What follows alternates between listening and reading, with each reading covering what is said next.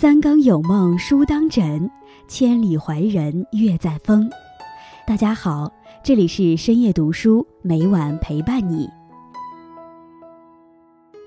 做人如水，你高我便退去，绝不淹没你的优点；做人如水，你低我便涌来，绝不暴露你的缺陷；做人如水，你动我便随行，绝不撇下你的孤单；做人如水，你热。我便沸腾，绝不妨碍你的热情；做人如水，你冷，我便凝固，绝不漠视你的寒冷。上善若水，从善如流，如水人生，随缘从众。今天易安将和大家分享的题目是：成大事者早已学水做人。在开始今天的节目之前，希望大家能点击订阅和小铃铛，你的点赞和评论是易安最大的动力。感谢大家的喜欢。深夜读书，因你们而精彩。做人不必烈如骄阳，不必高耸入云。木秀于林，风必摧之；明月悬空，终将凋零。做人要像一杯水，灵动、包容、清澈。水简单的一个字，却隐藏着人生的智慧。水穿山岩是坚持，逆水行舟是勇气，而高山流水是诗意。做人如水，海纳百川，宽以待人。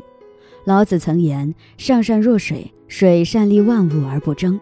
做人应如水，滋养包容万物，却处处不争。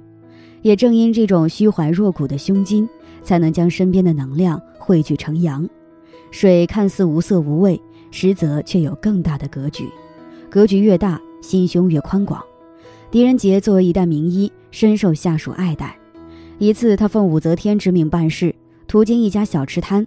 曾被一个乞丐呵斥，原来他们吃饭时不小心将乞丐的碗筷收走，乞丐不依不饶，要一两银子赔罪。狄春大怒，和其争论。狄仁杰笑笑，就给他一两银子吧，我们还有正事。乞丐很震惊，拿钱跑了。狄春开始埋怨，而狄仁杰就像什么也没发生一样，继续吃饭。在他眼里，办正事才是最重要的。正因他的包容之心。他的身边人才济济，从四面八方汇聚而来。其实人有多大的格局，就有多大包容之心。古人云：“莫大之祸，皆起于须臾之不能忍，不可不谨。”很多灾祸都是片刻的拍案而起造成。真正的包容是不拘小节，能看到更高远的利益，趋利避害，更无需在嘴上一较高低。真正有本事的人。一定会包容一个没本事的人，如同水一般，既能容万物，也能荡涤污垢，善事教化。做人如水，无色则纯，无欲则刚。道德经有云：“含德之后，比于赤子。”含德深厚的人，如同刚刚出生的婴儿一般，坦诚纯洁、清澈干净。其实人生之初本就纯洁无瑕，只不过有的人过多所求，欲壑难填。才导致了人生悲剧。从前有个淘金者去拜访一位部落首领，首领说：“这座山有挖不完的金子，你做一个标记，在太阳落山前回来，从这儿到你做的标记之间的金子全是你的。”结果太阳落山，淘金者还没有回来，因为走得太远，他累死在山上，沉迷在名利欲望中，只能一步步滑向深渊。庄子说：“鹪鹩巢于深林，不过一枝；鼹鼠饮河，不过满腹。”在物质欲望极大丰富的今天，少有人能做到精神上的满足。所谓“祸莫大于不知足，咎莫大于欲得”。水之所以能净化万物，是因其单纯坦诚，能一眼望到底，动有游鱼浮藻，竟能倒映万物。做人就要像水一样，心静人静，心清目明。别被欲望迷失了自我，染得黑白不分。幸福本就是一杯白水，虽没有五颜六色的嘈杂，但它干干净净，足够解渴。日子单纯一点，生活也就没有纷争。人生如水，便足够快乐。像水一样去做人，日子单纯一点，生活也就没有纷争。人生如水，便足够快乐。这样一生才足够精彩绚烂。与朋友们共勉。大家好，我是依安。深夜读书最新开启了新的互动环节，每周三会有一个留言周结，每个人的留言都很有见解，都很棒。我会挑选几条感触到我的留言与大家分享。感谢大家对深夜读书的喜爱和支持，深夜读书因你们而精彩。有读者宇智波佐助在视频层次越低的人越喜欢将时间浪费在这三件事上，执念越深，烦恼越多。中留言，不在乎面子的人，什么事情都做得出来，不论好坏；没有欲望的人不会有更大的目标；没有脾气的人不会因为失去重要的人事物而有情绪。比如你家人被杀了也不在乎，还有什么痛苦是因为欲望大？这种话也说得出来。我家人被杀，我感到痛苦难受，是因为我欲望大？别开玩笑了。在此感谢宇智波佐助的观看和留言。我想多嘴的问一下，你是不是最近遇到什么伤心事，脾气才变得那么爆炸呀？如果是的话，一定要及时走出来哦。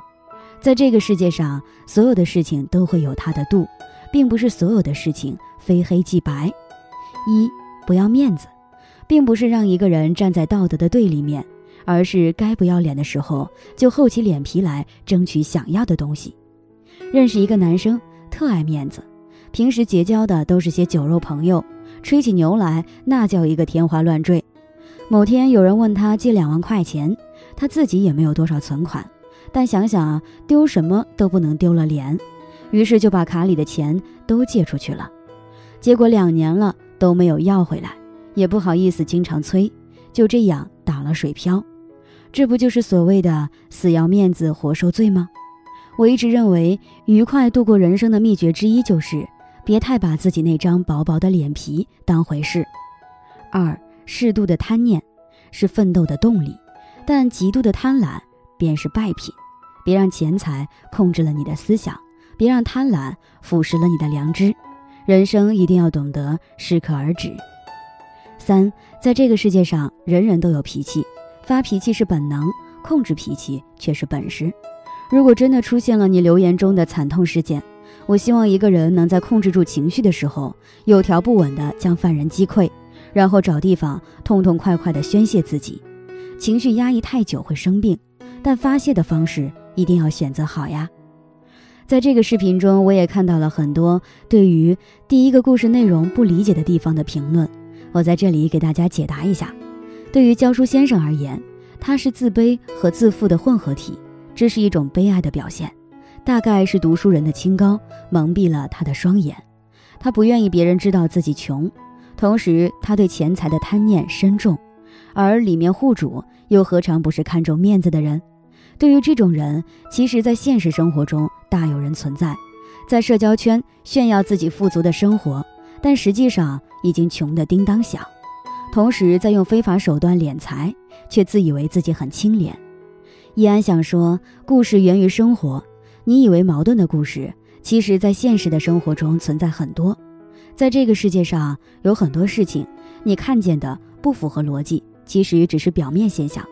比如说，你看见的学渣一夕之间变成学霸，不合逻辑，你却不知道他的学习方式和影响因素。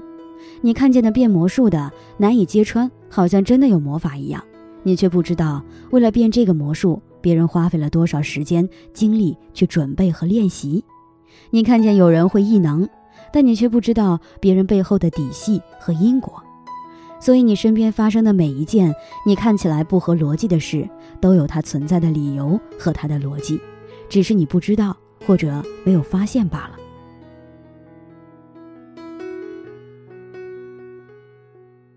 今天分享到这里，如果你也喜欢这篇文章，并且让你深有感触，希望你能分享给身边的人，让我们一起在阅读中成为更好的自己。最后，在 YouTube 和 Facebook 上都能找到深夜读书哦，也期待与你的互动。感谢你的收看，我们下期再见。